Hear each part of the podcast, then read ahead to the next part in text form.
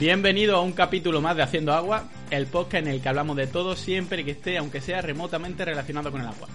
Al menos esa es la premisa de la que partimos, pero luego ya sabéis que empezamos a hacer agua y no sabemos dónde vamos a terminar. Y hoy es un programa que se, se presta mucho a eso. Eh, deciros que os podéis nos podéis escuchar en Evox, en Spotify o en Apple Podcast, que os suscribáis y así recibir una notificación cada vez que publiquemos. Empezamos saludando como siempre a Alejandro desde Alicante. ¿Qué tal, Alex? Muy buenas. Me estaba preguntando, digo, tanto que decimos Evox, Spotify, Apple Podcast, ¿el programa de radio para cuándo? ¿Cuándo empezamos a grabar en directo? en directo, eh, no, eh, eh, tenemos que ser modernos, nos tenemos que hacer un Twitch, ¿no? Un Twitch o lo que sea, me da igual, Eso. pero bueno, hay que publicar. Con las letras ahí cayendo, no sé qué. Me interesa mucho. ¿Te, te interesa?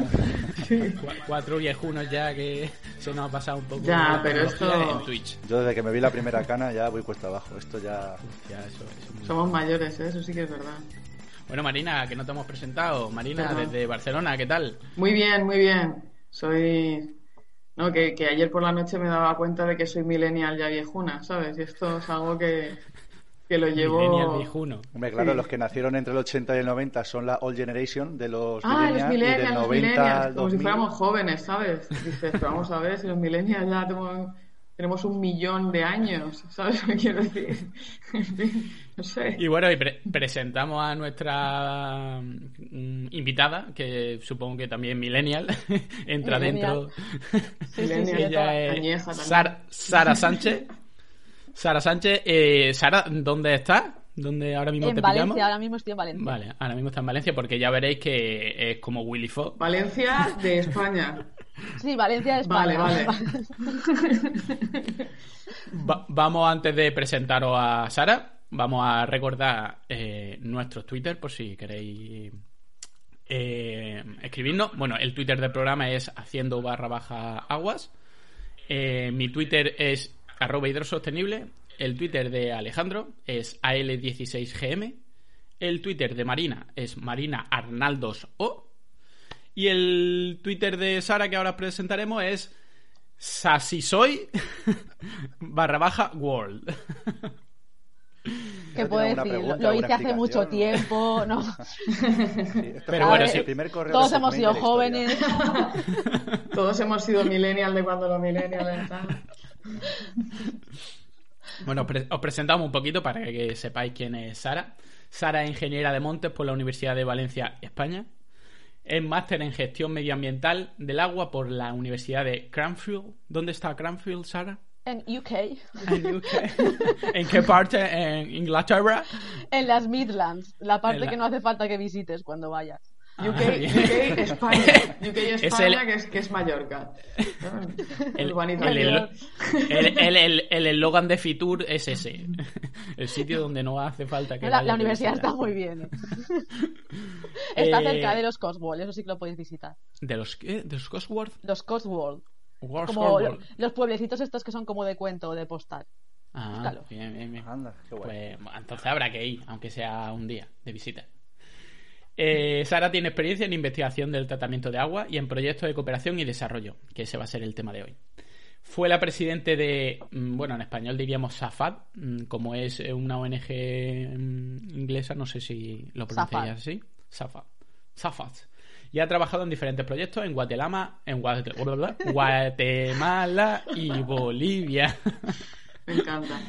Y dice que nos pone aquí en su bio que también es la pesada del grupo de amigos por la que dejasteis de utilizar vasos de usar y tirar cuando quedáis, la que aboga por beber agua del grifo y la que os cuenta que la Nutella y los bombones Lee llevan aceite de palma. Quiero decir que eh, me- menos lo de Nutella, en el resto somos todos igual de pesados. A mí, a mí me gusta mucho cuando alguien ya se clasifica dentro de su estereotipo, ya para que no haya dudas, ¿sabes? Es decir, no empecemos aquí.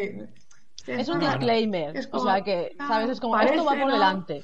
Claro. Sí, sí, pero a vosotros nos pasa que cuando algún amigo vuestro coge una botella de agua os mira así como de reojo en plan, a ver qué cara está poniendo. Sí, sí, claro, Sí, sí. claro, claro. Y sobre me miran pasa- con miedo. Sí, sí, cuando, tal cual, hay, tal cual. cuando hay un grupo de gente que son tus amigos que ya lo saben, pero hay alguien nuevo y de repente dice algo y entonces se calla todo el mundo y te mira a ti, como diciendo, Dios. Luis, tranquilo, Preparándose tranquilo. para el apocalipsis que vas a crear a tu alrededor. Sí, estoy familiarizada con esa situación. Bueno, estamos todos en el mismo. En la misma página. Perfecto, pues como hemos comentado ya un poco, vamos a hablar de cooperación. Y Sara es nuestra experta mundial en cooperación, en cooperación y en agua. Eh, bueno, cuéntanos, para empezar un poquito, cuál, cuál ha sido tu experiencia en cooperación.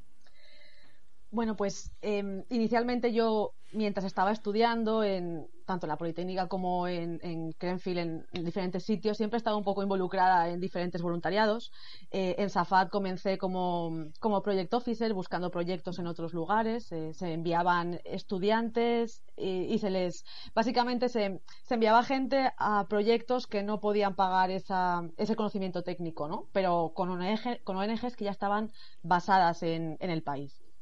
Entonces trabajamos en eso, luego me, me hice, me, bueno, después al acabar el máster me fui a, Guatemala y estuve trabajando ocho meses en, la creación, el diseño en, y la organización, ¿no? De, de tanto de saneamiento en escuelas como de sistemas de agua, sin potabilizar, pero de sistemas de agua, sobre todo en el Triángulo Ixil, que es una zona muy castigada de Guatemala y posteriormente volví, estuve investigando en Crenfield y me convertí en la presidenta de la ONG. Eh, seguí participando en, en diferentes charlas de, de, coordinación, de divulgación de este tipo. Y, y, bueno, con el tiempo, pues entre unas cosas y otras, acabé yéndome otra vez a Bolivia, donde estuve pues todo el año pasado, entre ellas y venidas por las cosas que habían. Eh, y bueno, estaba involucrada en un par de, sobre todo en Latinoamérica. Mi experiencia se enfoca sobre mm. todo en Latinoamérica. Qué guay. Bueno, pues ya sabemos un poco por qué Sara es nuestra especialista en cooperación. La verdad que yo no sé si los demás tienen alguna experiencia en cooperación. Yo es algo que siempre me ha llamado un poco la atención, que me hubiera gustado, pero nunca he encontrado la oportunidad. ¿Vosotros habéis trabajado en algo, aunque sea desde aquí, en algún proyecto que tuviera que ver con cooperación? Yo cuando, bueno, yo de hecho en la Politécnica, tú eres de la Politécnica de Valencia. Sí.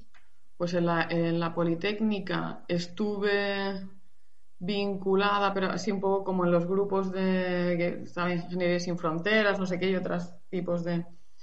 Pero no llegué a hacer nada con ellos. Al final montamos como una especie de. En el colegio mayor donde estábamos, una especie de comité este de medio ambiente, hicimos como nuestro. Y luego cuando estuve en Estados Unidos ya sí que me involucré en Engineers Without Borders de manera más. Y entonces estuvimos en un proyecto que para hacer como unas redes de agua en Haití. Había un, un, una, una, línea de cooperación con Haití abierta muy similar a esto de que mandabas estudiantes, no sé qué, y yo era project manager de uno de los eh, proyectos que había en agua y tal. Y luego ya de vuelta estuve colaborando con un proyecto de acción a microenergía, de unos temas de unos digestores, pero siempre desde el punto, o sea, en equipo técnico, o sea, pues hay que hacer no sé qué, venga, pues ponemos, eh, hacemos este sistema, diseñamos tal, y como por esa parte, digamos, más. Y de hecho yo nunca he sido de las personas que mandábamos. Yo era como, venga, pues va a ir no sé quién, ¿sabes? Pero nunca me tocaba ir a mí. Nunca te... con pena. sí. Casi con nunca iba. Yo estaba ahí con mi ¿sabes? Qué guay. ¿Y tú, Alejandro, has tenido alguna experiencia con, con, cooperación? Pues me pasó algo parecido a lo de Marina, como que en su día aquí en Alicante no existía Ingeniería sin Fronteras, había una especie de mini sede en Elche, pero se ve que no se movía nada y la intentamos relanzar. Y me acuerdo que tuvimos reuniones con la Politécnica de Valencia, lo que pasa es que allí era mucho de empoderamiento, no movían tanto Proyecto Sur, que era lo que nos gustaba a nosotros. Y nos reunimos también con gente de Murcia y ahí sí que hacían ya proyectos de lo que nos gustaba. Pero entre pitos y flauta ya termina la carrera, mete el proyecto final de carrera, prácticas, trabajo y de esas cosas que poco a poco vas dejando, vas dejando y al final es como la espinita que se te queda clavada de, coño, queremos mover esto. Y ahí lo, la verdad es que lo sigo teniendo pendiente y es una cosa que me gustaría volver a mover. No, la verdad que, que interesante. Yo siempre he querido hacer algo, pero yo también he tenido con el tema de la cooperación, no sé si a vosotros os ha pasado en algún momento, que el tema de, de la cooperación y de querer ayudar, en un momento te, te hace sentir un poco culpable, porque como que es que es algo realmente para ti, para que te sientas bien. Y ahí, yo ahí tengo una una poca una, una, lucha interna hasta qué punto quiero hacerlo por ayudar a alguien o hasta qué punto quiero hacerlo porque me sentaría bien ayudar a alguien mm, eso lo, es, es, bueno me parece me, me, parece una crítica completamente razonable y te la hemos tenido todos y creo que es bueno que la tengamos. O sea cuando muchas veces cuento en, alguna, en algún momento pues no dónde estabas no estaba trabajando en esto ah qué interesante, pues tienes que ser súper buena persona. No, no, no, o sea, yo no soy Teresa de Calcuta, yo hago esto porque me gusta, ¿sabes?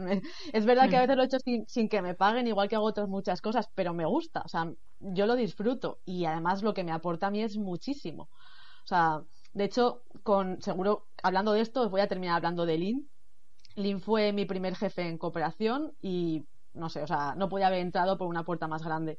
Em, es él es el, el, presidente, el director y bueno, el fundador de Agua para la Salud, que era una organización de, bueno, es una organización de Guatemala. Él es americano y lo dejó todo y se fue allí y la, y la fundó, ¿no? Y una vez, hablando allí, porque pues ya, os, ya seguro que hablamos, entre, trabajando entre el personal y tal cual, ves algunas cosas, y le dije, tú, a veces no, no te preguntas si vale la pena todo esto, y me dijo, vamos a ver, ¿tú por quién haces esto? Y le dije, por mí, porque, o sea, yo sé que esto lo hago por mí. Y me dijo, pues sabiendo eso, ya nunca te puedes decepcionar, porque lo sigues haciendo por ti. Y esto te está aportando y estás aprendiendo por el camino. Entonces, yo teniendo eso, si te ayuda, Luis, si eso te anima a meterte en temas de cooperación, o sea, yo sé que esto lo hago por mí, yo no lo, no lo creo, no creo que lo esté haciendo por nadie más. Pero vamos, espero que sea útil para otras personas, también te lo digo.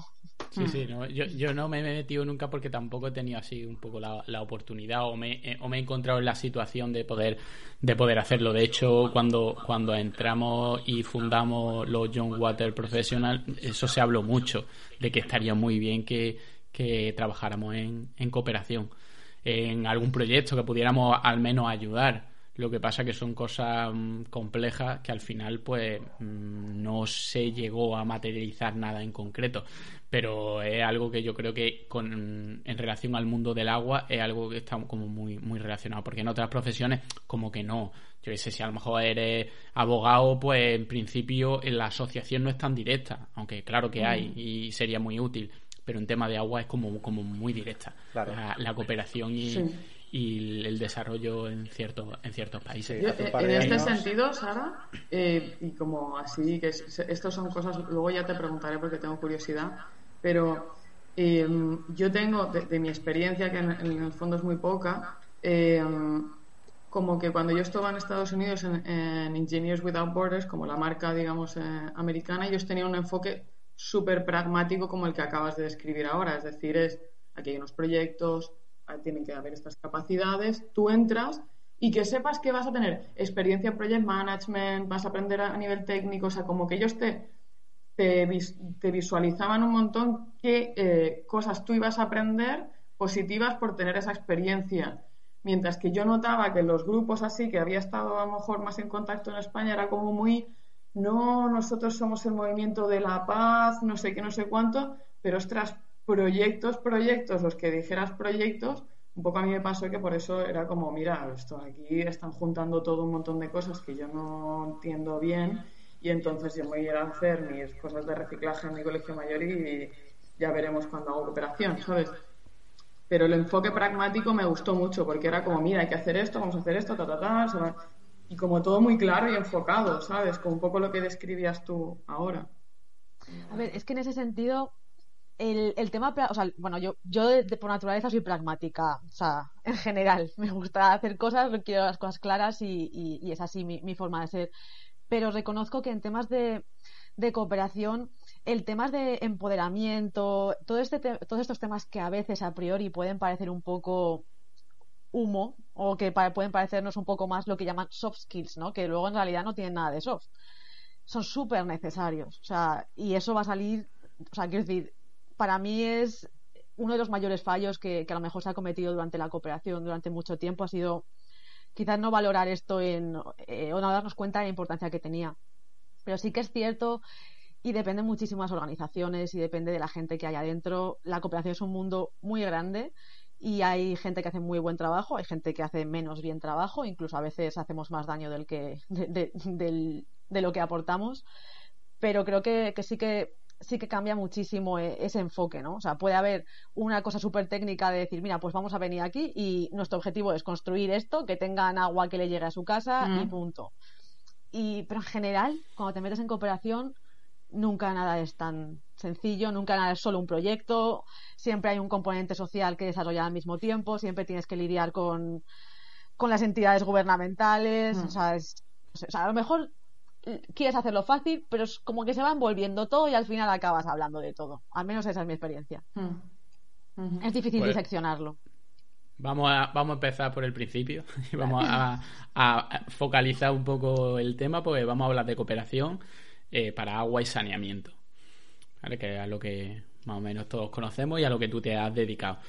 Eh, ¿Cómo dirías que es de importante la cooperación en esos dos temas en concreto? ¿Todavía sigue haciendo mucha falta? ¿Se, ha avanzado o están todavía en pañales? Sin duda, sin duda es necesario. Eh, se ha avanzado, por supuesto que se ha avanzado, mm, pero hace falta. No estamos en pañales, se ha avanzado mucho. En ese sentido, tengo mucha curiosidad por ver las cifras que tengamos después de la pandemia, porque sí que se ha dado un fuerte empujón. Es uno de los efectos secundarios quizá positivos que ha tenido el, el poner el punto clave ¿no? el, dar, el dar la importancia y la visibilidad que tiene el saneamiento o, el, o la capacidad de, lavarte las manos frente, por ejemplo, a una pandemia. Entonces, yo espero ver cifras, un poco unos picos de ver que sí que se ha avanzado rápidamente. Pero con las últimas cifras que teníamos de los estudios, por ejemplo, del JMP, que es el informe, ¿sabes?, como el santo grial de, de esta información que lo hace UNICEF. Eh, decía que, por ejemplo, en las escuelas, para el 2019 que salió esto, un 69% mm, les tenían una estación básica para beber. Esto se define como una fuente de agua con mejorada que funcionara el momento en el que fueron a, hacer el estudio. Pero eso deja a casi 584 millones de niños que en todo el mundo carecen de estas facilidades en las escuelas, que es donde pasan la mayor parte del tiempo, con un poco de suerte el 63% de las escuelas tenían saneamiento básico, que se entiende como un pues eso, saneamiento básico, unas facilidades sanitarias que tengan diferenciación entre niños y niñas y que funcionaran en el momento de llegar. No hablamos de que luego haya eh, un tratamiento posterior, no, básicas. Y esto deja casi 700 millones de niños otra vez en todo el mundo que, que carecen de esto. Y un 57% solo que tenían acceso a una estación de lavado de manos otros 820 millones de niños que no tienen de esto. Yo creo que solo, solo poniendo las escuelas como representación, creo que hace falta. Vale. Eh, eh, como, como, siempre, luego terminaremos con, con un barniz positivo. Iremos cada vez, por ahí siempre nos pasa lo mismo. Al principio parece todo muy negativo, pero también hay que mirar la hay que mirar la parte positiva y bueno, vamos también a hablar de, qué se puede hacer, cómo se puede hacer y cómo no hacerlo también, cómo hacer eh, las cosas bien y, cómo no y cómo no hacerlo. Eh, por ejemplo, has comentado algo importante que a lo mejor la gente que no ha leído sobre el tema o no ha escuchado nada sobre el tema no es consciente en un principio, que es muy importante, y es la diferenciación que ha hablado entre niño y niña en el baño. Algo que yo la primera vez que lo leí dije, pues mi reacción fue, ostras, pues no lo había pensado nunca, pero ahora que lo veo es, es básico y es muy importante y tiene mucho impacto. Coméntanos un poco ese tema. Pues la verdad es que el tema de saneamiento, en este caso estamos hablando de las escuelas, ¿no? Pues la diferenciación entre los niños y las niñas es muy importante, no solo que existan, sino que, por ejemplo, estén un poco separados, que no entren por la misma puerta, ya no solo en escuelas, ¿no? en, baños públicos, etcétera. Eh, el acceso, ya simplemente el acceso a, saneamiento en las escuelas es básico porque cuando no se tiene, en muchos casos supone que, sobre todo niñas y mujeres, no puedan acceder a, la escolarización. Y esto es un problema tanto para profesoras como para niñas. El ejemplo, bueno, el ejemplo más básico que, os puedo dar y el, y el, más visual es la menstruación. Cuando, cuando las profesoras tienen la menstruación, muchas si no tienen una forma de productos de higiene, de manejarlos, incluso teniendo acceso, pensad que están allí más de ocho horas al día seguramente y necesitan un lugar en el que se puedan cambiar y manejar con seguridad em, su menstruación y con dignidad. Y las niñas aparte de ser un tema muy estigmatizado, necesitan seguridad para poder ir al baño, hacer pis, hacer sus necesidades. Eh, cuando no lo tienen, que es en muchos casos, esto causa efectos como, por ejemplo, que no beban agua durante todo el día, porque para evitar poder ir al baño. Estamos hablando no solo de, temas de, decencia o, que se vea bien o mal, estamos hablando de seguridad. O sea, muchas niñas y muchísimas mujeres en todo el mundo son atacadas y, padecen agresiones sexuales cuando se alejan un poquito para, para esconderse y hacer sus necesidades o cambiarse. Y esto obviamente es peor para embarazadas o justo en el momento de la menstruación.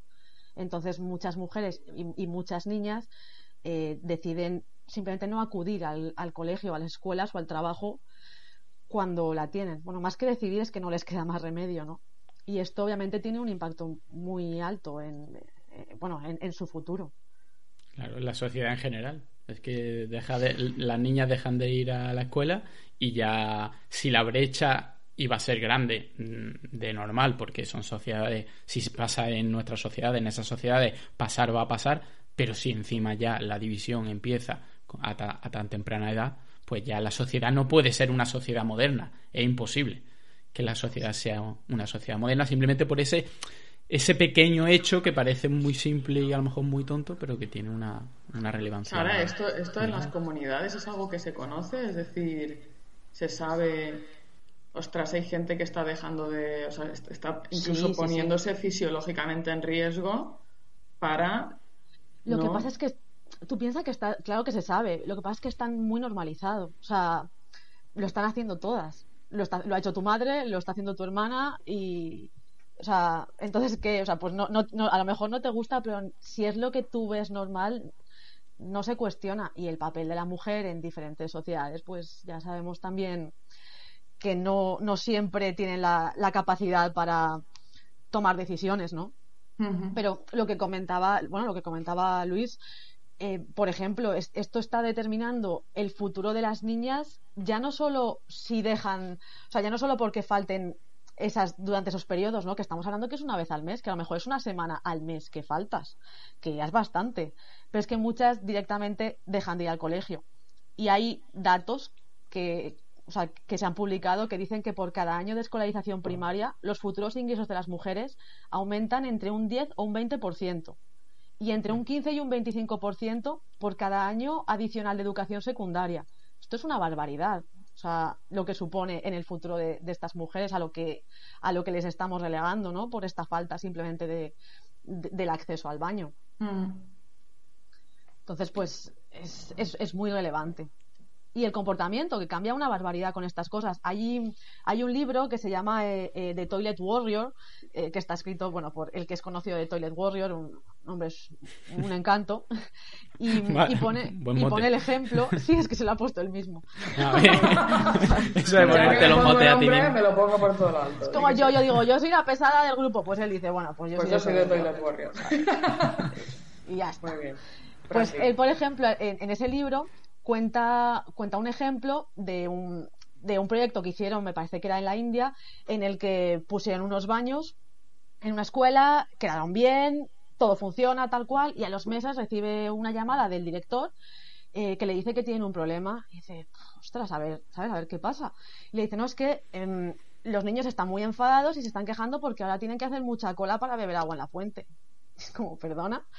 O sea, no habían, no habían Mm, no habían contado con el hecho de que ninguna niña estaba, prácticamente ninguna niña estaba bebiendo agua durante todo el día escolar porque para evitar tener que ir a hacer pis. Claro, en el momento en el que pueden ir a orinar y tienen una puerta para hacerlo con seguridad, pues quieren beber agua. Y claro, la cola se ha duplicado. Pobres niños, eh, pobres niños que tienen que hacer cola. Qué lástima. Pero, pues, por ejemplo. No te da pena. Bueno, lo, mismo tienen una fuente para 500 niños y los pobres. Pero que, es, que es algo que, de hecho, el proyecto. O sea, podría haber preveído, ¿vale? Pero más allá de eso, creo que es un ejemplo que, o sea, que es súper ilustrativo, porque es como el doble, ¿sabes? O sea. Sí, sí, y además que son repercusiones que en principio no, no, anticipa, no te esperas. Es muy loco. Y esas, ¿eh? y, esas son las más, un poco las más inmediatas y las más previsibles. Luego hay otras que son totalmente imprevisibles, pero claro que son sociedades completamente distintas. Mm. Cuando cambias algo no, no, no eres consciente de que estás cambiando muchas otras cosas. Es como Tú crees que cambia eso, que lo mejora y punto. Y que el resto pues va más o menos a seguir igual y seguramente tendrá tendrás muchos muchos ejemplos de eso. Yo me acuerdo de haberte leído un artículo, ya que estamos hablando con- de, de casos concretos, de unas mujeres que sabotearon una red de agua. Sí, Eh, un pozo. cuéntalo un poquito tú. La Sí. Pues justo Alejandro me lo, me lo comentaba el otro día que también había conocido e- este, este ejemplo. Pues un, proyecto en el que, pues como suele pasar, ¿no? Con toda la buena intención, llegaron, no sé si preguntaron a alguien o si cuando preguntaron a las mujeres no eran partícipes de este comité, como suele pasar, desgraciadamente, y construyeron un, un, un sistema de agua que llevaba el agua a las casas, en vez de tener que ir al pozo, que llevaba pues un tiempo para ir y volver. En principio todo, todo suena genial, ¿no? Pues te ahorras tiempo, te ahorras la seguridad de tener que ir, volver, ta- bueno, lo de siempre. Pues a las semanas apareció toda la tubería reventada, pero, o sea, saboteada con, con intención, ¿no? Y cuando, o sea, así buscando las razones, Ah, al de final este sacaron que es que las mujeres eh, el único momento de esparcimiento que tenían para poder hablar entre ellas, para poder salir, era el momento en el que iban andando hasta el pozo y volvían. Entonces, al hacerles eso, pues estaban en casa encerradas, no podían ni hablar entre ellas, ni se podían dar esa vuelta, etcétera. Entonces, claro, de nuevo, las implicaciones sociales que tiene el proyecto, que a nivel técnico, pues es que es A, B y C, tú quieres agua, yo te la llevo a tu casa, pues mira, te ha salido el tiro por la culata y estás, o sea, estás molestando, estás perjudicando a, a las mujeres de la comunidad, porque pues que en muchos casos, de nuevo, no tienen la libertad para salir cuando quieren ni para tener un tiempo de esparcimiento. Claro, es que eso, eso jamás lo pensaríamos desde el punto de vista occidental. Es que en la vida se te ocurriría que eso puede tener un impacto malo. Agua en tu casa, perfecto. ¿Quién va a decir que no? Nos tienen que agradecer infinito eso. Ahora tiene todo el sentido del mundo, ¿eh? Yo también lo Era su momento, se iban sus 5 o 6 kilómetros andando con sus garrafas de agua y era su momento eso de esparcimiento. Yo soy la primera saboteando ahí, haciendo un agujero. Yo lo veo clarísimo, o sea, quiero decir, si yo no las culpo, pero claro, es y precisamente por eso y por lo que estáis comentando, es que quién se va a imaginar esto, ¿no? O sea, pues fallos como estos o, o fallos o resultados inesperados son son mucho más comunes de lo que nos podríamos pensar y precisamente por eso hay una corriente que comenzaron con el acuerdo de, de Nakuru que en el en el justamente en este post de Yagua que, que comentas Luis lo puse empezaron como una corriente abogando por compartir estas, estos fallos, ¿no? Que normalmente pues te los callas porque, claro, los donos, o sea, los... no, no sé hablar. La gente que pone dinero, ¿sabes? Ah, vale, iba por ahí. Digo, yo no sé qué está intentando decir. Se me traba, al final no sé hablar en ningún idioma, bilingüe. Em, pues, pues, pues en muchos casos, ¿no? En vez de, de decir, mira, esto ha salido mal, que nadie lo vuelva a hacer así, pues eh, no lo haces muy público porque al final, si no, a lo mejor no te dan dinero para el siguiente proyecto y no se quedan contentos. Mm. Pero es un problema, porque si aprendemos de esto, pues el siguiente a lo mejor Mm. sí que evalúa. Y como esto, mil. O sea, es que son, son cómicos si no fuera porque afectan negativamente la vida de la gente. A nosotros esto nos pasó en uno de los proyectos estos que decía de Haití, que se tiró una tubería, pasaba por medio de unos campos y los agricultores dijeron, ah, si hago agujeros aquí, me sale el agua y me riega todo. ¡Qué maravilla! No llegaba agua.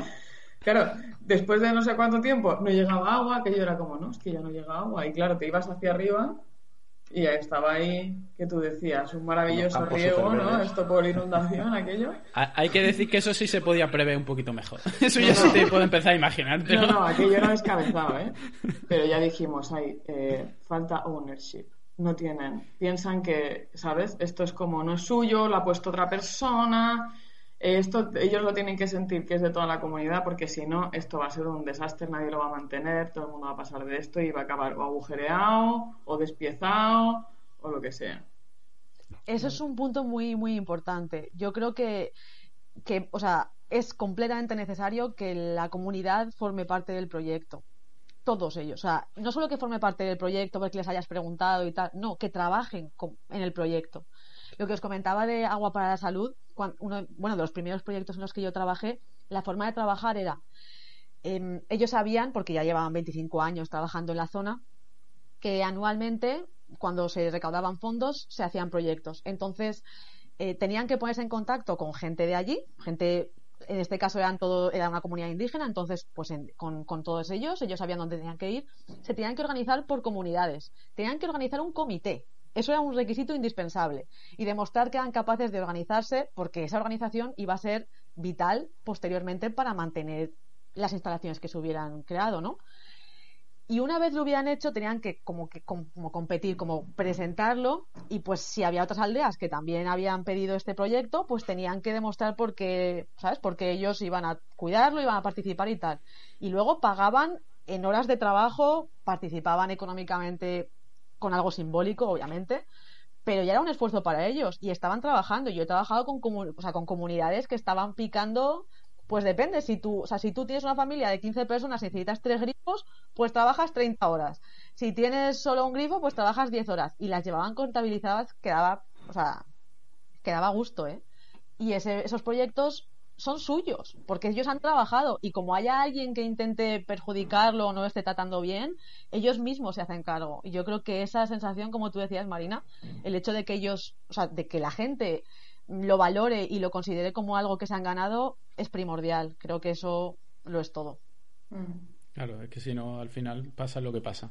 Si no cuentas con ellos, primero mm, va a tomar medidas que a lo mejor no le hacen falta o no las quieren y luego no las van a mantener. Es que no es suyo, le han puesto algo que, que hasta hace muy poco no lo tenían y bueno, sí puede ser un valor añadido en un momento dado, pero yo tampoco lo siento como mío y no voy a protegerlo. Y, y, no es que ya no lo proteja, es que no lo voy a mantener o incluso no voy a saber mantenerlo. No voy a tener la capacidad económica de mantenerlo o porque muchas veces también pasa eso. Le pone, tú le pones, ponle una planta de osmosis súper moderna a cualquier poblado de eso, que te van a decir, vale, pues la primera que se rompa no, no puedo hacer nada. Me tienes que dar algo que yo pueda mantener, reparar, que haya repuestos, que haya gente que sepa cómo repararlo que no sea una tecnología que me puede dar un empujoncito, me puede ayudar, pero no me puede solucionar la, la, vida, intentar ponerme aquí algo extraño y, y olvidarte.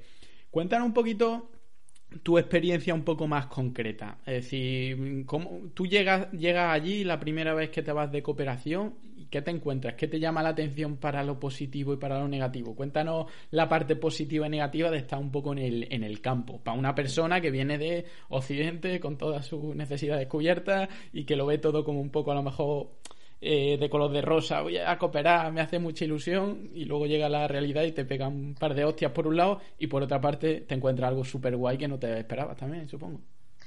Pues, eh, pues eh, mi, mi, primer proyecto en campo fue el de Guatemala, como os comentaba.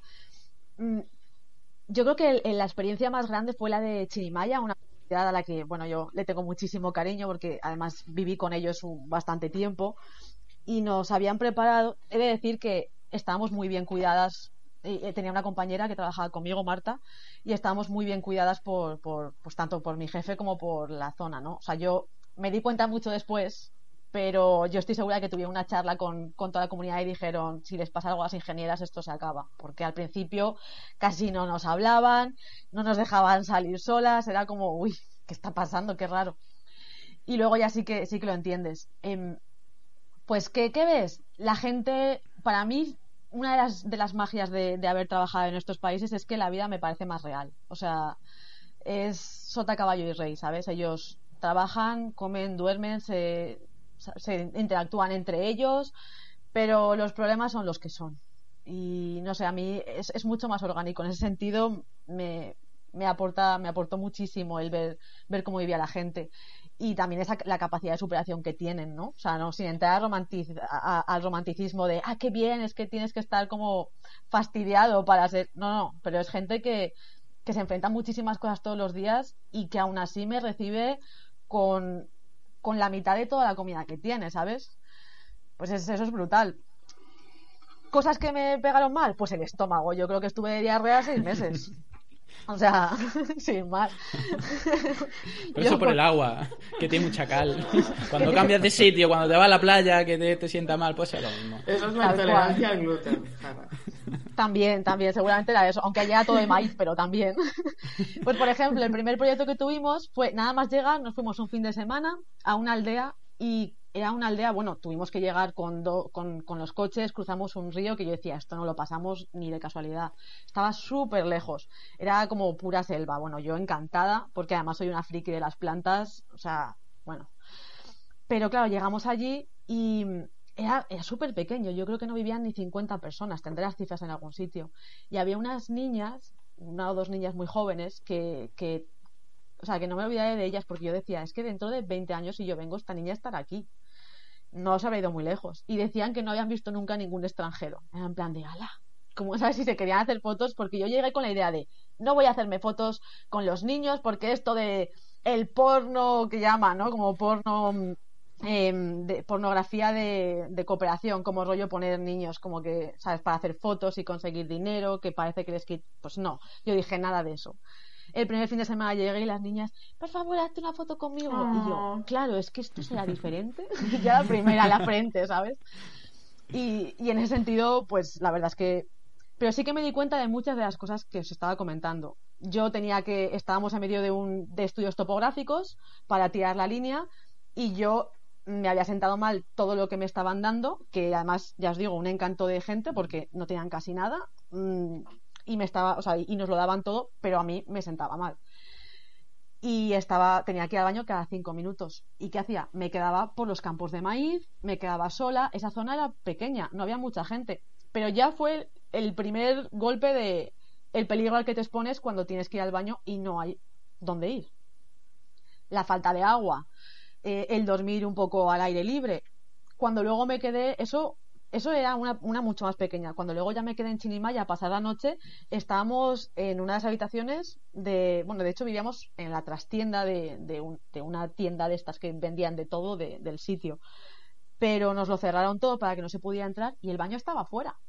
Y yo tenía que hacer pis por la noche. Y tenía que salir, pasar, o sea, cruzar un patio en el que no había nadie, con muy poca seguridad, y tener que ir allí. Aparte que hacía frío. Entonces, o sea, son cosas a las que ya vas viendo. No habían duchas, porque allí no, no, no tenían, obviamente no tenían agua corriente, no van a tener duchas. Pues a lo mejor estuvimos 10 días sin ducharnos. O sea, tienen otras cosas, ¿sabes? Cuando estás todo el día yendo, o sea, no es que estés ahí tranquilamente y no haga calor, no, no, es que estoy subiendo, bajando, estamos aquí tirando líneas, tal cual. Mía. Yo no sé si podría dormir, ¿eh? Sí, sí duermes, sí. Problemas, problemas del primer mundo. ¿Cómo no va a dormir? Al décimo día los pantalones van andando solos. Dios, Dios. A mí esto es una de las cosas que siempre pienso. A mí esto... Claro que yo me ducho todos los días, es como rollo, si un, ¿sabes? Los, días que he ido en montaña y tal, y que llevo varios días, yo que sé, dices, pasamos refugio, no sé qué, yo digo, es que estoy mal. O sea, me siento mal. Me siento mal, me siento sucio. Sí, sí. A ver, no te voy a decir que yo me sintiera limpia, ¿sabes? Porque no sé. Pero bueno. Pero te acostumbras. O sea, es como, yo por ejemplo, eso en la ciudad no, no, no lo computo. O sea, es inconcebible, como un triángulo cuadrado. No puede ser. Pero luego me voy de campamento y pues oye, si no me ducho en tres días, pues no te duches en tres días. Es que no pasa nada. Que, eso en España hace 50 años era lo normal. Claro. una vez a la semana. Yo estuve una vez hablando por ahí y entonces llegó un momento en que nos, nos, nos bañamos en un, en un río ya de esto, ¿sabes qué tal? Y, y, ya, y después ya de todo ya olía rana, me olía rana, o sea, era como, bueno, anfibio, ¿sabes? O sea, es que es peor, ojalá no me hubiera metido ahí. claro, porque el jabón, no, no, vamos no sé qué, que lo vamos a contaminar todo, ¿no? Sin jabón. Claro, hombre. ¿no? Ahí, rollo, remojándote. no lo vuelvo a hacer. La próxima vez no a hacer La pobre, tú habla, hablando que la gente no tiene, que, que lo van a, la, las van a atacar y demás, y ella lo que le preocupa es una duchita.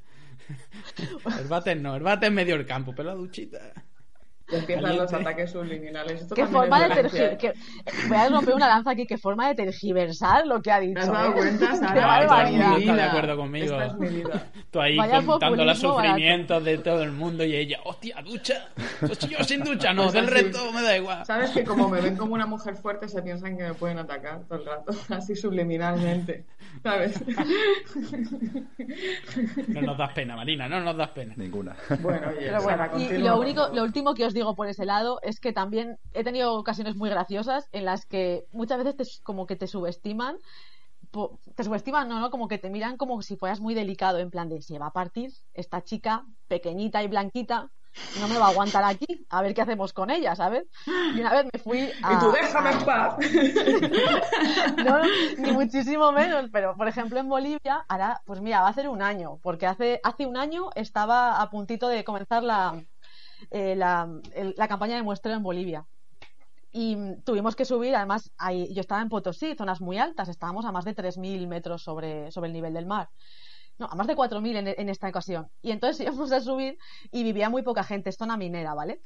Y estábamos tomando muestras eh, en zonas domésticas y llegamos a una puerta de una de las poquísimas casas que había, porque hay zonas mineras en las que la gente no vive ahí, entre otras cosas porque está muy contaminado. Entonces los fines de semana se van, meten a la gente todos los días, llegan los mineros, tienen escuelas y todo, pero los fines de semana no viven allí. Y yo fui un sábado, entonces conseguimos a la gente que vivía allí de casualidad. Pues me iba, era una chica pues más joven que yo, ¿no? Y tenía unos cuantos hermanos. Y primero nos sacan la comida. Y como os estaba comentando, yo ya no como nada que me den, porque ya he aprendido que en general me va a sentar mal. Y mis compañeras en una campaña anterior habían cogido tifus el año anterior. Entonces, pues ya para empezar, yo creo que mejor no comer. Pero tienes que tener mucho cuidado, porque te están dando todo lo que tienen y rechazarlo, claro. es una ofensa para ellos.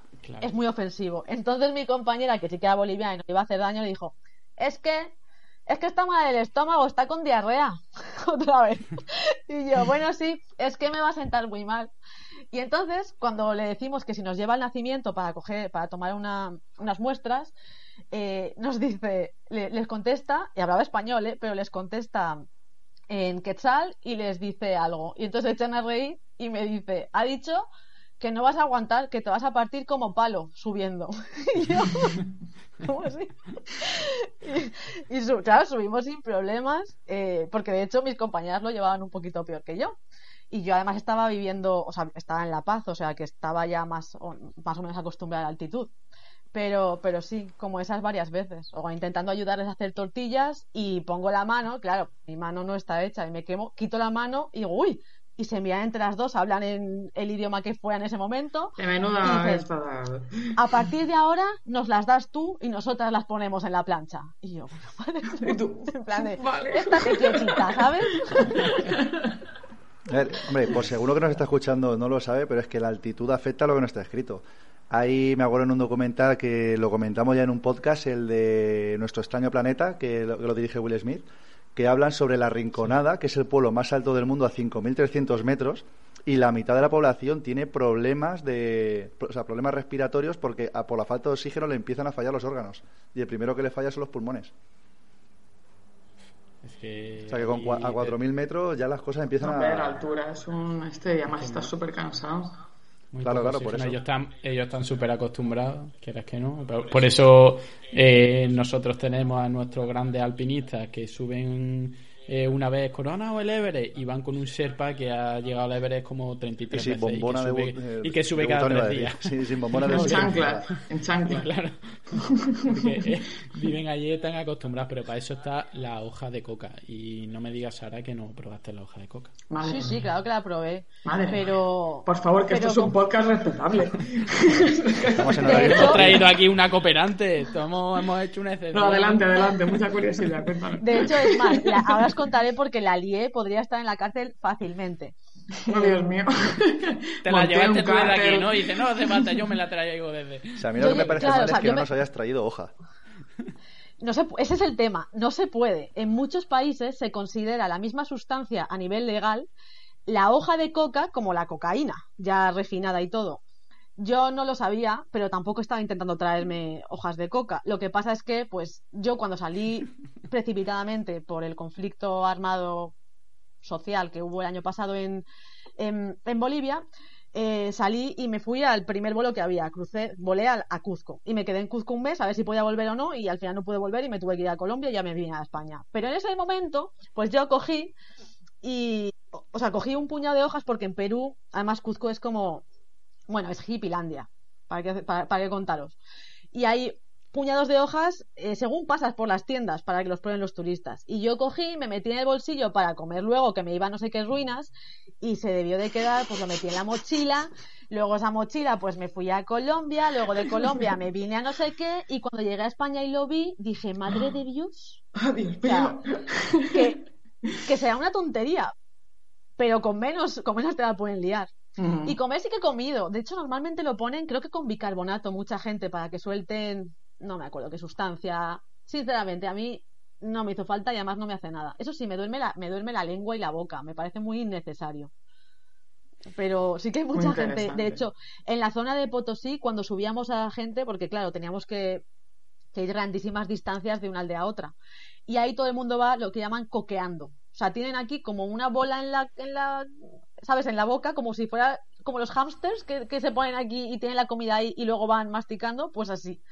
Y, y de hecho lo hueles, o sea, porque muchas ¿Como el veces te tabaco piden de de mascar? sitio a otro. De ese rollo, sí, Sí, exacto. rollo como las Pero- películas del oeste pero que van ahí verde, mascando verde, verde. escupiendo. Exacto, tal cual. Y, y de hecho, en muchos casos, allí si por ejemplo vas a hacer una capacitación o lo que sea, en estas zonas tienes que tener una, o sea, tienes que tener hojas de coca para ofrecer, en plan, ¿sabes? Si no es como, ¿qué haces? O Qué mal como- educado. Sí, como si aquí fueras a hacer algo y no fueras a poner café o agua, ¿sabes? Es como, mm, Me encanta. no seas cutre. Pues, pues sí, sí. Bueno, oye, Claro, es que, es, que, es que eso es otra cultura totalmente. En las raves pasa lo mismo, y, ¿no? no- y nosotros tenemos la suerte, por ejemplo, con, con, con Sudamérica o con Latinoamérica que hablamos el mismo idioma. Por lo menos nos podemos. Y quieras que no, algo de cultura compartida tenemos. Esto en otros países del mundo tiene que ser incluso peor. Te vas a África y ya tiene que ser. ya no entiendes nada, Bueno, y- ¿no? O sea, Claro, Ya. y, ha- y hablamos de, Latinoamérica y de África, pero seguramente nos dejamos muchas zonas del mundo.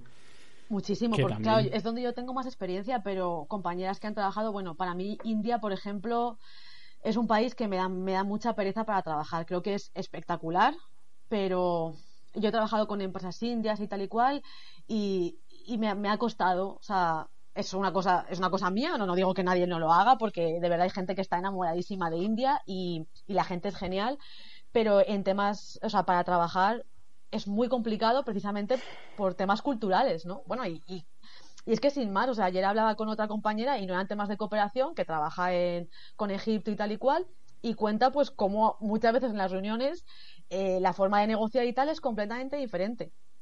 Y, y es Mm. cierto, o sea, y en África, mm, compañeros que trabajan lo mismo, es que es en cualquier país.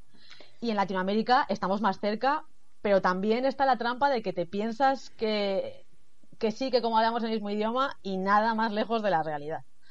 O sea, hablamos el mismo idioma, pero mismas palabras, ¿no? Solo. Si nos pasa entre la gente de Albacete y de Murcia, pues ya imagínate de aquí a allí. Es que los de Albacete, como sois, ¿eh? El... No, yo, yo iba a decir que, que, el, que mm, en, los, en, en los equipos de investigación yo he tenido a veces gente de India y es eh, complicadísimo. Cuando ya empiezan con lo del pin, pin, pin y el tin, tin, tin y ya no sabes si te están diciendo que sí, que no, si tal, que es de mala educación pedir, que es de mala educación preguntar según qué, qué tal, que esto no lo digas, dices, no puedo más, por favor. es complicado, es muy complicado porque estás ofendiendo sin saberlo, ¿no? Entonces, Sí. Eh, el tema social, pues ya no solo con India, pero eh, era un ejemplo, ¿no? Es, es complicado. Igual que otra- otras personas pueden llegar aquí y hacer algo y nosotros estar súper alarmados de, uy, con lo que me ha dicho, ¿cómo se atreve? Y la otra persona está tan Está tranquila como, de, "Pero- ¿qué pasa? no sé de qué me estás hablando. Entonces, Sí, pues sí. el tema social es muy complicado. También es muy bonito, pero es un tema, Mm. es un tema peliagudo. Claro, por eso, por eso supongo que también muchas ONGs trabajan con ONGs de allí. Que ahí sirvan como enlace, ¿no? Que, que tiren un poco del proyecto y sirvan como. Eso, a ver, para empezar, debe- desde luego debe ser así. Por temas, si quieres que funcione, tiene que ser así. Pero aparte por un tema ético. Eh, de hecho, se está moviendo muchísimo y hay una discusión muy grande yendo hace ya años, pero ahora con, todo el tema de, la lucha por el derecho, ¿no? De, con, todo lo de George Floyd y todo en Estados Unidos, como que ha retomado fuerza por la igualdad y la, como la, descolonización del desarrollo y la cooperación. Porque durante mucho tiempo está un poco el concepto de, white savior y es como, mm, a ver, no. Aquí desembarca el hombre blanco a salvarme a mí, ¿no? O sea, enseñarme cómo tengo yo que hacer las cosas. Exacto. Y es como mucha gente, eh, lo, que se, lo que se dice también es como, vale, perfecto, pero ¿por qué no hay gente tomando decisiones aquí porque no, no es gente local eh, en la que nos está llegando el dinero y organizaciones locales llevan esto a cabo y tal.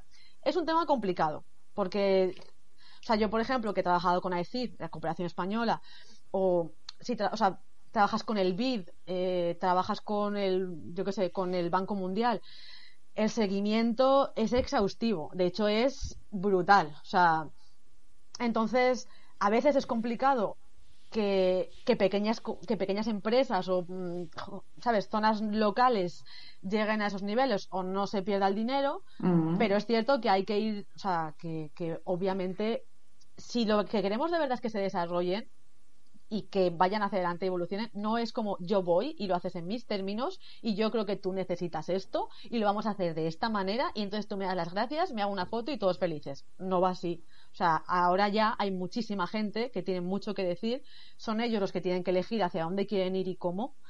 Y si lo que queremos es proporcionarles medios, pues tienen que ser partes importantes de la decisión y del, y del desarrollo, obviamente. Sara, ¿hay, cierta desconfianza del gestor, digamos, o sea, del, eh, en, en estos esquemas en los que, vale, yo trabajo con un partner local, le voy a dar una serie de fondos, pero hay una como un cierto sesgo de desconfianza, oye, a ver qué van a hacer con esto, si lo van a usar bien, les sigo de esta manera o de esta otra, o sea, puede ser peor, ¿no? Porque, ostras, deja de fiscalizarme, que parece que es que soy, ¿sabes?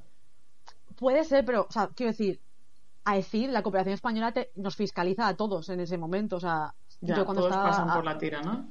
Exactamente, o sea, si, si son grandes organizaciones, eh, hay o sea, auditorías muy claras para que ese dinero llegue donde tiene que llegar. Entonces, eh, sí, o sea, pero los controles en ese sentido yo creo que son necesarios, porque además es que es muy fácil que se pierda el dinero, incluso con partners locales. Yo, o sea, es, es, un tema, es un tema complicado, porque a nivel administrativo tiene que haber controles, a nivel de decisiones, a nivel de puestos de mando, tienen todo el derecho a estar completamente, pero lo de soltar fondos e irte, eso no, eso no va a funcionar pero igual que no va a funcionar aquí, o sea, quiero decir, ¿sabes? ¿Dónde están los fondos que se ha puesto en España para mil cosas? Pues Yo lo sé, en las rotondas.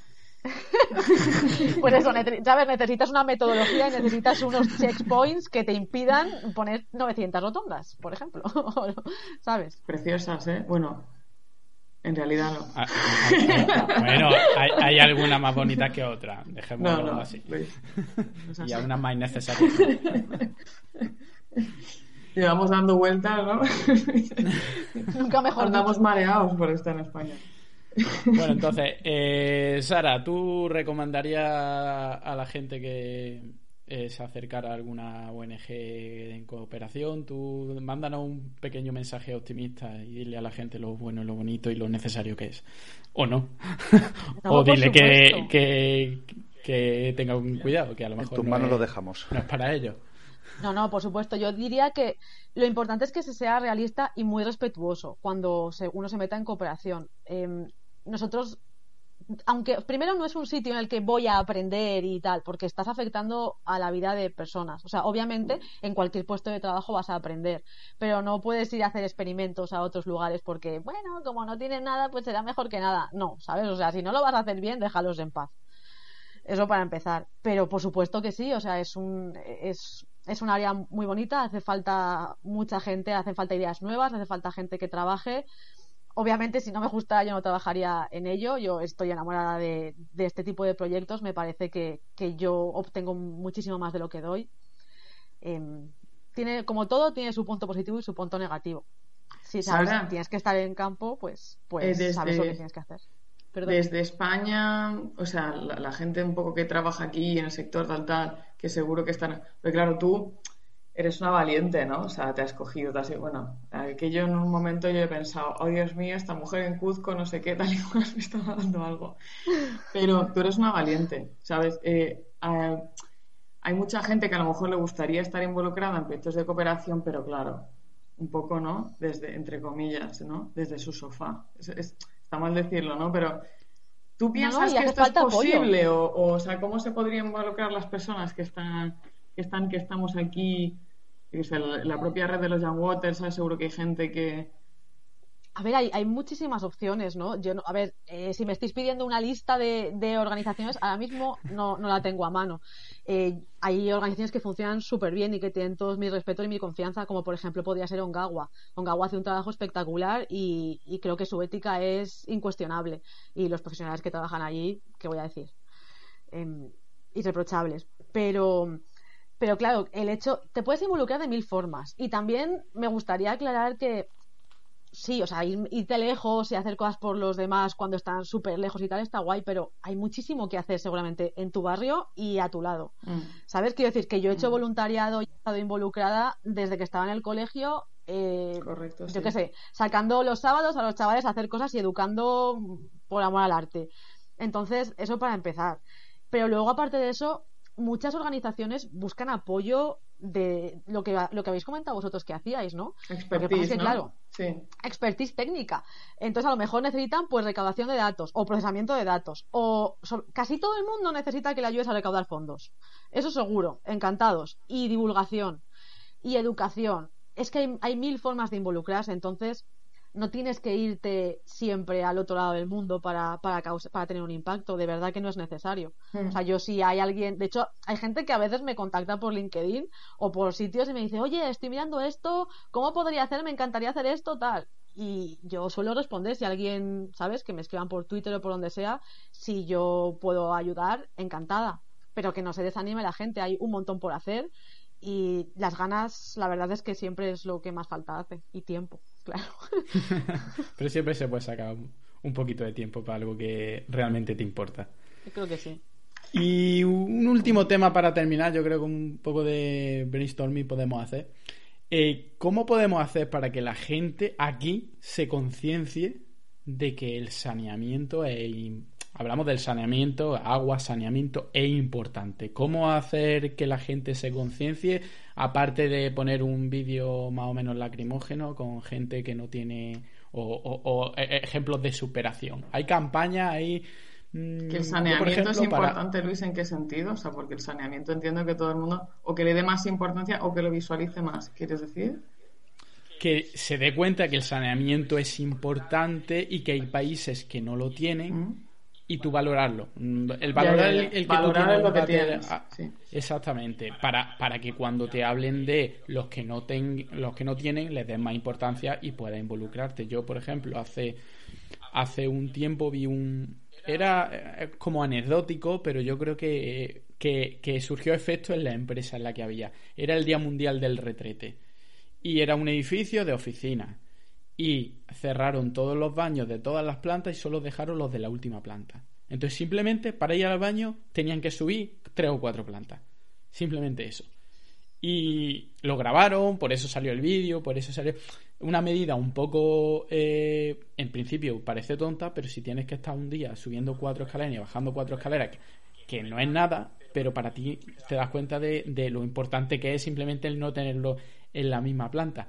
Eh, ¿Qué cosas se podrían hacer para, para, mm, eh, para concienciar a la gente? Se está pensando un poquito más burro, en plan 24 horas sin usar el retrete, a ver qué pasa.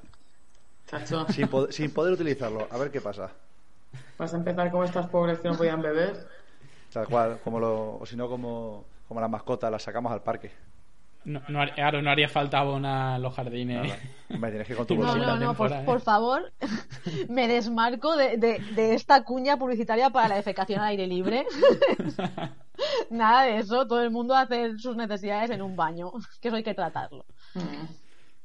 Em, no lo sé, la verdad. Yo, yo personalmente creo que el ejemplo que has dado es, es muy bueno. Yo creo que poner a la gente eh, rollo, a lo mejor una gamificación del problema sería una buena solución. Si algunos sabéis programar, hacemos algo. Em, no sé, yo creo que ese tipo de cosas y de, visibilización es un poco cuando te toca a ti, cuando lo ves, cuando, ¿sabes? ¿Cómo, cómo, cómo hacemos que la gente tenga esa empatía? Hmm. ¿Sabéis lo que estaba pensando? Que eh, relacionado con lo que contabas al principio de esto de, claro, al final los baños son sitios donde ir a hacer ta ta ta, pasan muchas otras cosas relacionadas con la higiene, eh, pero luego también son como sitios de seguridad, o es decir, son sitios donde yo voy y, yo qué sé, pues todas las escenas de películas en las que algo pasa en un baño, porque hay que irse al baño hacer eso? O sea, es rollo, están tramando no sé qué, o se van a esconder de no sé cuánto, o se van a... O sea, ¿qué cantidad de cosas pasan en los baños por el hecho de que son sitios donde más allá de temas de, eh, de, defecación y demás, son sitios de seguridad para que la gente entienda, ostras, es que eh, todo lo que, creo que después de las iglesias el siguiente punto así de mayor confidencialidad son los baños. ¿Y qué pasaría si esas películas, si no hubiera existido ese sitio donde ir a que la mujer le cuenta a la otra mujer, usted no sé qué, es que te van a matar no sé cuánto, escóndete no sé cuánto, o tal, ¿sabes? O está la pobre llorando porque le ha dejado Kevin y entonces pasa la otra y entonces, ¿sabes? Todas esas confidencias, cosas secretas, cosas que pasan en los baños que si no existiera ese sitio, qué locura, estaríamos desprotegidos. Es verdad, es un poco como una, una burbuja a la que nos escapamos, ¿no? Si yo qué sé. Si has suspendido un examen en la universidad y te quieres ir a llorar al baño y no quieres que te vean, te vas allí. Si has discutido con tu pareja, no sé qué, te vas. Si quieres escaparte del jefe cinco minutos porque te tiene hasta las narices, te vas al baño. Hmm. Si lo arreglas con tu pareja, también vas al baño. También vas al baño. respecto a lo que has dicho, Marina, en realidad, eh, me recuerda en Behavioral Change, para hacer que la gente cambie ¿no? hábitos y tal y cual, hay un ejemplo que está muy relacionado con eso y se ha, se ha demostrado, hay varios estudios, que las telenovelas tienen un impacto brutal en el cambio de conducta de la gente. Con números, ¿eh? O sea, hay proyectos en Brasil, por ejemplo, pusieron una telenovela que, eh, en la que. A ver, la clave está en que los protagonistas sean como la gente que los ve en todo, entonces que se puedan relacionar con ellos, pero que haya alguna característica en concreto que cambie. Entonces es como, bueno, es como yo, pero mira, esto lo hace diferente. Mm. Y en este caso, por ejemplo, em, eran caracteres de mujeres independientes, em, con rollo... Mm, o sea, había un alto porcentaje de, de, divorcios, etcétera, ¿vale? Entonces, por ejemplo, se, se vio que tenían, bueno, y las, y las protagonistas tenían mucho menos niños también, ¿vale? Perdón. Total, que luego se vio que en las zonas en las que esto se iba poniendo, disminuían, sí, sí, disminuían la cantidad de, niños que tenían y las mujeres eh, se divorciaban más y tal. Sobre todo las mujeres en el mismo rango de edad. Yo puedo ser como Rosaura. Que estaban allí. ¿No? Eh, que todos nos reímos de las telenovelas, pero mira, eh, o sea, que te lo digo, en serio, es, brutal. Que, tienen un impacto brutal, es que mucha gente que las ve y al final, pues eso un poco quiere imitar si, son muy parecidas a ti, con unas ciertas características distintas, y tú pues las ves ahí en la tele, pues dices, pues yo quiero terminar de ser como ella. Si es completamente distinta a mí, pues no. Está como es rica, pues hace esto y hace otro, pero porque es rica y vive en una gran ciudad. no, es, como yo, eso no... no... Pero sí, y el, hecho de que sea como son telenovelas, que casi es todos los días, el hecho de que pases mucho tiempo como con ellos afianza esa, esa capacidad. En Tanzania también, también tuvieron un ejemplo como esto. Todos los tíos del pueblo preocupados porque las mujeres ven la telenovela, ¿no? Esta telenovela que está haciendo, está lavando la cabeza a las mujeres. que, ya, que ya no se me dejan controlar, que ahora tengo que hacer yo la comida, ¿qué es esto? Hay que tener cuidado porque eso se puede utilizar para el bien y para el mal también. Son los natches que llaman. Bueno, es un poco de paternalismo, pero si lo utilizamos para el bien. Sí, sí, no, no. a lo mejor tendríamos que hacer una telenovela para esto, mira. A lo mejor eso, oh, nosotros estamos pensando en cosas más. Adoraría ser parte de una telenovela, me encantaría. Marina Rosaura. Marina Rosaura. No has podido ir al baño. Yo creo que ofenderíamos a, multitud de colectivos. Ofenderíamos a todo el mundo, sí. Pero bueno, como si nosotros no tuviéramos telenovelas malas. Pero bueno, pues sí. Bueno, pues yo creo que hemos dado un pequeño repaso al tema de la, cooperación. La verdad que ha sido súper interesante tener también la visión de alguien desde dentro y no algo en teórico. Impresionante. Y, Súper guay. Y bueno, eh, a veces cuando tenemos un poquito de tiempo hacemos las recomendaciones, otras veces nos pilla el toro. Yo creo que hoy tenemos tiempo para hacer alguna recomendación. No sé si Sara te pilla un poco de, de sorpresa, te lo han comentado, pero a veces eso es porque no has escuchado nuestro podcast Alex. todos los días. No, no, Alex, no, ¿qué yo, lo dije, ¿eh? yo prometo que lo dije. No hace falta que hable, no hace falta que hable. Corramos un tupido velo. Lo que hacemos ahora es recomendar cada uno pues algo, pues un libro, una película, una canción, lo que sea, algo para que la gente por esparcimiento. Si está relacionado con el agua bien, si no también y cada uno pues recomendamos lo que queremos para que la gente en el fin de semana o cuando quiera pues se lea el libro o se vea la película y demás. Y pues, pues vamos a empezar por Alejandro y así te damos ahora tiempo a que piense. Pues sí. Pues llevo ya ahí con la recámara durante bastantes semanas, como hace tiempo que nos recomendamos, un documental que lo vi en Movistar, que se llama Como el agua, y la verdad es que está muy chulo porque te cuenta el ciclo del agua desde un punto de vista que nunca lo había visto, y la verdad es que es muy, muy chulo, lo recomiendo. Como el agua, me lo apunto. Marina, Pues mira, yo el otro día estuve viendo un reportaje que hicieron en, creo que es televisión española, se llama Jardines Históricos. ah, sí, y sí. súper interesante. Hicieron un, para que os, os lo veáis, el, el, el Huerto del Cura. Es un jardín que además es, es de, histórico así de, de mi familia, digamos, pero hablaban sobre todo del, del palmeral de Elche y de los sistemas de riego en esta zona para, pues eso, todo lo que es la producción del dátil, la producción agrícola. Súper chulo, cómo te enseñaban, pues eso, cómo se hacían las cosas y cómo los sistemas han quedado hasta ahora. Y luego, pues eso, las diferentes especies que han, que, que han seguido y que están ahí. Y me pareció un programa muy interesante, súper, súper chulo así, porque te explicaban así como anécdotas, pero también temas de, de infraestructura hidráulica y tal.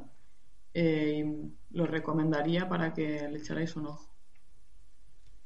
Pues muy bien. Lo... Sí, yo he visto algunos, no he visto ese concretamente del Huerto del Cura, que otra vez me he quedado sin verlo, porque ya hubo una vez en la que se suponía que iba a verlo, pero no pude verlo porque llovió. Tú ya sabes, tú ya sabes. y, y, me, y me lo apunto me lo apunto para verlo.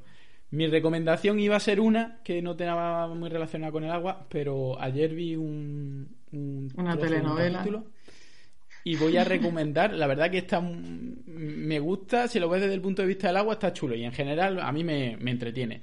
Que es el programa este de mineros de Alaska que sacan oro, no sé si lo has visto. La fiebre del oro me parece que le llaman aquí, se llama Gold Miners.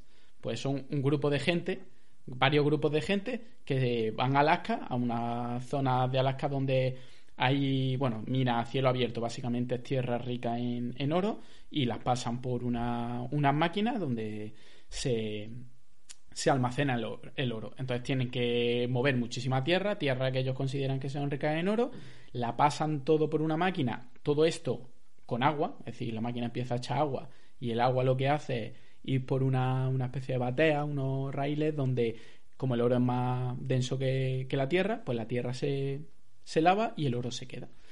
Y la verdad que está muy chulo porque mmm, hablando del agua, tienen que conseguir agua, tienen que hacer eh, balsas de agua, tienen que conducir el agua, es decir, ellos sin agua no pueden hacer nada. Afortunadamente, el agua eh, allí hay mucha agua.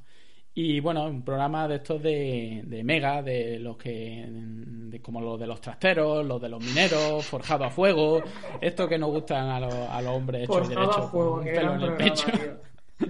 Pues, todo, pues, pues yo lo, lo recomiendo. Desde el punto de vista del agua, está, eh, la verdad que está muy chulo. La fiebre del oro se llama, creo que se llama en español. Y ya te he dado tiempo, Sara, para, para que no hagas tu recomendación. Pues No, estaba... no te he querido, no he querido, tenía otra en mente, pero digo yo, vaya a ser que, Vaya que, se la quites. que, que se la quite. No creo que me la vayas a quitar, te la puedes jugar. Vale. Luego te digo si me la, te la Vale. había quitado o no. Eh, yo estaba pensando en un corto de Netflix que mm, no tiene que ver exactamente con el agua, pero como también estoy bastante en temas de, de divulgación sobre la menstruación y, la- y romper tabús, eh, pues necesariamente acabas hablando de esto. Y hay un corto que son 15 minutos, para que no os quejéis de que no tenéis tiempo, se llama Sítara, que las niñas puedan soñar. Y mm, habla un poco pues de, la falta de libertad de las niñas a veces con el matrimonio infantil o matrimonios acordados y tal y cual. Y me parece que está hecho de una forma muy chula y, nos, ayuda un poco a entender la problemática y a darle visibilidad a algo que, tiene que ser atendido lo antes posible. Pues efectivamente no te lo había quitado. es que iba, iba a comentar, aunque ya lo recomendé en, en otro podcast, y también la lluvia, que es que está muy relacionado con lo tuyo. Porque el agua en Bolivia... Eh, ¿No, ¿No lo has visto? El agua en Bolivia. Es sobre, sobre las guerras del agua en Bolivia que hubo hace, pues ahora mismo hace casi 15 años y que estaban rodando una película y se ven inmersos en, eh, en, eh, en, ese, en esos problemas. De hecho, tienen que salir por patas como tuviste que salir tú, prácticamente. y que digo yo, pues va a encajar, va a decir esa seguro. pues no, pues te puedes creer que no la haya visto. La, la buscaré pues muy, es muy, aparte de todo, de que el tema está muy bien, la película es muy buena. Guay, pues muchas gracias. Es muy, recomendable. Pues nada, pues solo despedirte, Sara, decirte que muchísimas gracias por haber venido. Esperemos que pueda acercarte por aquí en otra ocasión a seguir hablando de esto o de otros temas. Y espero que te haya divertido y hayas pasado un buen, un buen rato. Ojalá, por supuesto. Mil gracias por invitarme. Un placer hablar con vosotros, por supuesto, como siempre. Y nada, a ver si coincidimos pronto. A ver si es verdad. Y nosotros nos despedimos con nuestro grito de guerra. Buenas noches, Cuenca.